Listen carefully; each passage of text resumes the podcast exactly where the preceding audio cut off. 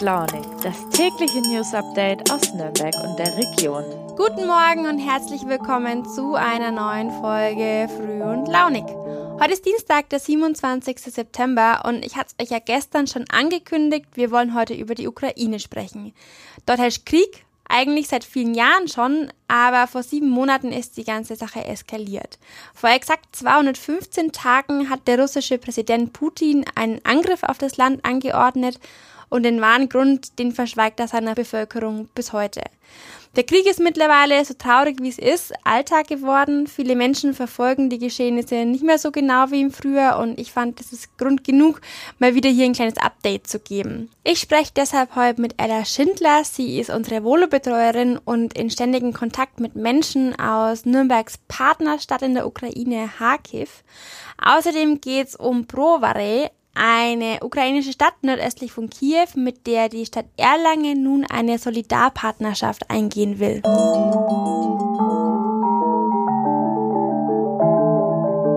In den vergangenen Tagen hat sich an der Front einiges getan.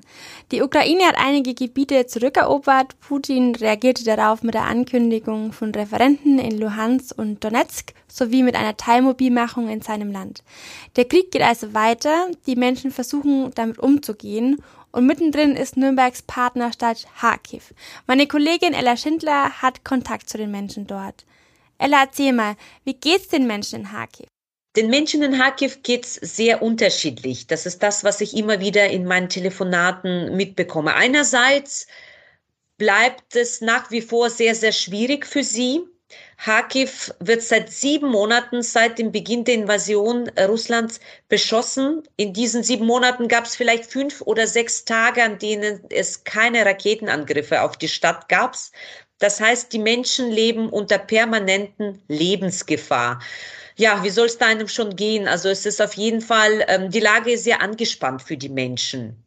Einerseits. Andererseits merke ich auch einen unwahrscheinlichen Zusammenhalt unter den Menschen und auch irgendwie viel Zuversicht, dass die Ukraine gewinnen wird. Das äh, beeindruckt mich immer wieder, dass die Menschen nicht den Mut verlieren und so stark an, an ihren Sieg glauben. Und von daher ist es immer so, ja, so, so zwiespältig für mich, wenn ich mit Menschen telefoniere. Ähm, ist schwierig zu sagen, ob es Menschen nur gut oder schlecht geht. Es ist immer alles in einem irgendwie. Was hat sich denn in der Stadt in den letzten Wochen getan? In, in den letzten Wochen wurden viele, viele Häuser zerstört in, der, in, in Kharkiv und gleichzeitig jede Menge auch wieder aufgeräumt oder sogar wieder aufgebaut. Auch hier erlebe ich eine gewisse Parallelität. Einerseits geht der Krieg weiter. Ähm, Menschen sterben auch in Kharkiv nach wie vor oder werden verletzt. Ähm, Gebäude werden zerstört, wie ich schon sagte. Andererseits ähm, wird sofort alles aufgeräumt. Also die kommunalen Dienste arbeiten total gut.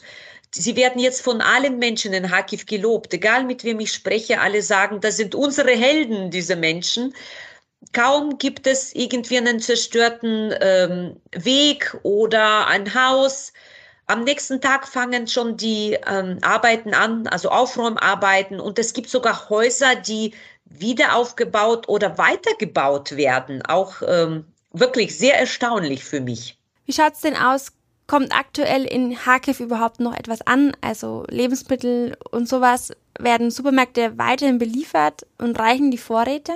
Das war am Anfang des Krieges eine sehr, sehr große Sorge von vielen Menschen dort, ja, ob es zu einer humanitären Not kommt. Dazu ist es Gott sei Dank nicht gekommen. In der Tat arbeiten viele Lebensmittelgeschäfte und Supermärkte, nicht alle, aber genügend, um Menschen mit dem Nötigsten zu versorgen. Die Wirtschaft hat sich schnell umgestellt. Viele Produkte kommen jetzt eben aus dem Westen der Ukraine zum Beispiel, nicht immer aus der Region, aber jetzt aus dem Westen der Ukraine, so dass an sich genügend da ist. Nur sind die Preise sehr, sehr, sehr in die Höhe geschossen. Und das ist das wirkliche Problem für viele Menschen, die eben eine kleine Rente beziehen oder momentan ohne Job sind aufgrund des Krieges. dass sie einfach oft nicht genug Geld haben, um sich mit dem Nötigsten zu versorgen. Sind denn viele Menschen aus der Stadt geflohen? Aus Kharkiv sind sehr, sehr viele Menschen geflohen, weil die Stadt eben so stark, so massiv angegriffen wurde und immer noch angegriffen wird. Zu den Spitzzeiten war ungefähr die Hälfte der Bevölkerung weg und die Stadt hat etwa eineinhalb Millionen äh, Menschen. Inzwischen sind einige auch zurückgekehrt. Also es ist immer schwierig zu schätzen, ob äh, ein Drittel noch wegbleibt oder etwas, ähm, ja, zwischen die Hälfte und einem Drittel sind noch weg. So würde ich das formulieren. Das ist jetzt vielleicht eine blöde Frage, aber haben sich die Menschen in einer gewissen Weise an den Krieg gewöhnt? In der Tat gibt es sowas wie eine Gewöhnung. Es geht gar nicht anders, glaube ich. Die menschliche Psyche äh, würde es gar nicht aushalten, in diesem permanenten Stressgefühl zu leben. Also Menschen arrangieren sich mit der Situation. Sie haben gelernt, nach Geräuschen also zu unterscheiden, die Geräusche einzuordnen, wann ist es am gefährlichsten, wann ist es weniger gefährlich, wann muss ich sofort rennen und mich verstecken, ähm, wann kann ich trotzdem noch ruhig in der Wohnung bleiben. Tatsächlich haben sich die Menschen ein Stück weit an die aktuelle Situation gewöhnt. War am Anfang viel Panik da, haben viele am Anfang sehr viel geweint am Telefon, hat sich das etwas gelegt. Wobei der Schein natürlich auch trügt. Es ist nicht so, dass Menschen nicht gestresst sind. Ähm, es bleibt nach wie vor eine Ausnahmesituation, mitten im Krieg zu leben. Du hast gerade schon erzählt, dass du mit den Menschen in Kontakt stehst. Magst du uns mal eine Person stellvertretend vorstellen und äh, uns sagen, was gerade in ihrem Leben passiert? Ich würde jetzt gerne von einer Notärztin erzählen. Sie ist 32 Jahre alt und düst immer durch die ganze Stadt, um Menschen zu helfen. Und ähm, sehr, sehr viele Fachkräfte im medizinischen Bereich ähm, sind auch geflohen. Also das heißt, für die äh, Medizinerinnen, die geblieben sind, gibt es jetzt einfach viel, viel mehr zu tun.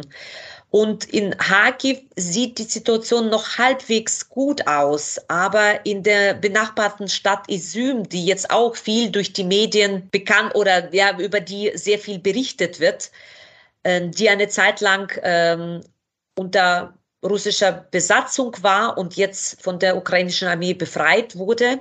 Also dort sind ganz, ganz viele medizinische Fachkräfte weg und diese junge Ärztin hilft dort aus. Genauso wie auch ihre KollegInnen ähm, aus ihrem Krankenhaus, wo sie arbeitet. Sie hat mir erzählt, in Isium sind von 104 MedizinerInnen nur 15 geblieben. Und sie müssen jetzt eine Stadt mit 15.000 Menschen, die noch da sind, ähm, die noch am Leben sind, versorgen. Und das waren ja, auch das waren Heldentaten, was diese Menschen auch unter den Besatzern ähm, geleistet haben und, und was sie jetzt leisten. Und diese Ärztin gehört jetzt auch zu diesem Team dazu und ähm, macht, schiebt manchmal 48 Stundendienste und ähm, man muss sich das so vorstellen, es ist ja nicht nur die körperliche Belastung für sie und ihre Kolleginnen da, die dann Menschen versorgen müssen. Sie bekommen sehr, sehr viele traumatische Erlebnisse geschildert von Menschen, die unter der Besatzung ganz, ganz Schlimmes in Isium erlebt haben, die Sumpfwasser getrunken haben, weil es kein Leitungswasser gab. Mhm. Und sie, diese Ärztin, sie habe ich letztes Wochenende gesprochen, hat gesagt, auch das ist sehr, sehr belastend. Und äh, sie muss selbst oft weinen, wenn sie diese Geschichten hört. Also das ist für sie die größere Belastung im Vergleich zu der körperlichen Belastung. Und das sind diese Menschen, die mich so beeindrucken. Also diese junge Frau, die mit 32 Jahren entschieden hat, eben nicht zu fliehen, zu bleiben und unter Lebensgefahr anderen Menschen zu helfen. Ähm, ja, ich bewundere sie. Du stammst aus der Ukraine und als Journalistin bekommst du natürlich auch die Forderungen von Präsident Zelensky an Deutschland mit. Was sollte deiner Meinung nach unser Land tun und was kann jeder Einzelne von uns tun? Ich denke schon, dass die Ukraine unsere militärische Unterstützung braucht. Ähm, ich erlebe immer wieder, dass die Menschen in der Ukraine zu mir sagen, wir haben keine andere Chance als zu gewinnen. Für uns geht es um alles. Wenn wir nicht gewinnen, werden wir ja unseres Lebens nicht mehr froh unter russischen Besatzung. Ähm, und von daher aufgeben ist keine Alternative für sie. Aber um überhaupt eine Chance auf äh, Sieg zu haben, brauchen sie unsere Unterstützung auch im militärischen Bereich. Das ist natürlich, ähm, kann man so, so sehen, aber das ist das, was, wozu ich momentan auch tendiere mit meiner Meinung. Ja, was kann jeder Einzelne tun? Natürlich, niemand von uns kann persönlich äh, Waffen liefern. Aber wir können einfach wachsam bleiben und Menschen helfen, die zu uns geflohen sind oder in der Ukraine geblieben sind, indem wir zum Beispiel Geld spenden und Organisationen unterstützen, die Hilfe leisten, sowohl in Deutschland für die Geflüchteten als auch in der Ukraine für die Menschen, die geblieben sind. Das können wir leisten. Und was auf jeden Fall, denke ich, für jeden machbar ist, der auch gar kein oder kein, ja, keine Spende machen kann aufgrund seiner finanziellen Situation zu den Geflüchteten freundlich und hilfsbereit sein. Und das sollte man natürlich nicht nur zu den ukrainischen Geflüchteten sein, sondern für alle Menschen, die unsere Unterstützung brauchen. Aber ein Akt der Menschlichkeit dazu ist jeder von uns in der Lage. Und was auch wichtig ist, auch wenn wir uns natürlich auch schon ein Stück weit an diesen Krieg gegen die Ukraine gewöhnt haben, es ist schon wichtig, dass wir auch weiterhin wachsam bleiben und auch uns dafür interessieren, was in der Ukraine passiert. Dieses Land ist keine gesichts- und geschichtslose Pufferzone und dort werden Dinge entschieden, die geopolitisch für uns alle von Bedeutung sind, abgesehen natürlich von der menschlichen Komponente, dass es nicht egal ist, wie viele Menschen in diesem Krieg sterben. Aber es ist auch in unserem Interesse, weiterhin am Ball zu bleiben, was die Entwicklungen in diesem Krieg anbetrifft. Also ich wünsche mir, dass die Menschen in Deutschland nicht das Radio, den Fernseher oder was auch immer ausschalten, sobald die Nachrichten über die Ukraine kommen, sondern weiterhin zuhören und auch soweit es geht, es nicht einfach an sich ja vorbeiziehen lassen.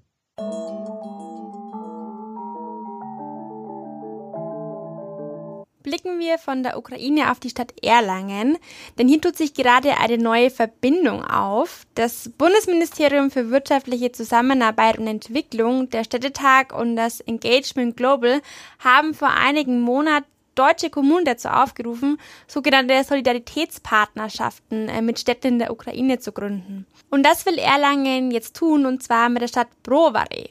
Die Verbindung wird aktuell noch im Stadtrat diskutiert und da ist mein Kollege Stefan Mösler-Rademacher regelmäßig zu Gast. Stefan, erzähl mal, wie soll denn diese Solidarpartnerschaft genau aussehen? Viele Jahre lang hatte Erlangen eine Städtepartnerschaft mit Wladimir in Russland. Ähm, ja, das ist ein Stück weg von Moskau. Ähm, da gab es einen regen Austausch. Momentan liegt da alles auf Eis. Jetzt war die Überlegung im Stadtrat und der Wunsch der Stadträte, Kontakt in die Ukraine aufzunehmen. Ähm, das soll mit dieser Solidaritätspartnerschaft passieren. Konkret geht es darum, erstmal medizinische Güter ähm, dorthin zu bringen. Dafür stehen 120.000 Euro erstmal zur Verfügung. Ähm, ansonsten geht es auch darum, Sachspenden zu sammeln hier in Erlangen äh, und die dann nach Brovary zu bringen. Kannst du uns denn schon etwas über die Stadt Brovary erzählen? Die Stadt Brovary hat etwas mehr als 120.000 Einwohner, also die Größe von Erlangen ungefähr und befindet sich nordöstlich der ukrainischen Hauptstadt Kiew. Ähm, es gibt dort immer noch Raketenangriffe, aber so hört man äh, allmählich findet dort wieder das normale Alltagsleben statt. Wieso wurde denn ausgerechnet diese Stadt äh, ausgewählt? Und wird die Stadt dann eine Partnerstadt Erlangens? Warum gerade Brovary? Äh, man hat eine Stadt gesucht mit einer vergleichbaren Größe wie Erlangen. Ähm, ob daraus eine Städtepartnerschaft entsteht, wird sich über die Zeit zeigen. Erstmal die Solidaritätspartnerschaft, ähm, aber der Wunsch ist da, so hört man eben aus dem Stadtrat, ähm, dass in der Ukraine eine äh, Partnerstadt gefunden wird. Und da würde es sich natürlich anbieten, wenn man jetzt schon diesen Kontakt hat, den weiterzuführen. 100% sicher ist die Verbindung zu Provare noch nicht. Wieso und wann wird der sprichwörtliche Sack denn zugemacht? Die Zeichen stehen auf Solidaritätspartnerschaft. Es wurde schon vorab diskutiert. Die Verwaltung hat den Stadträten ähm, das Projekt vorgestellt. Die endgültige Entscheidung ähm, wird aber dann bei der nächsten Sitzung des Erlanger Stadtrats gefällt und das ist am Donnerstag, den äh, Donnerstag, 29. September. Ja, aber alles deutet darauf hin, dass da große Einigkeit bei den Stadträten besteht, dass man diese Solidarität-Partnerschaft eingeht.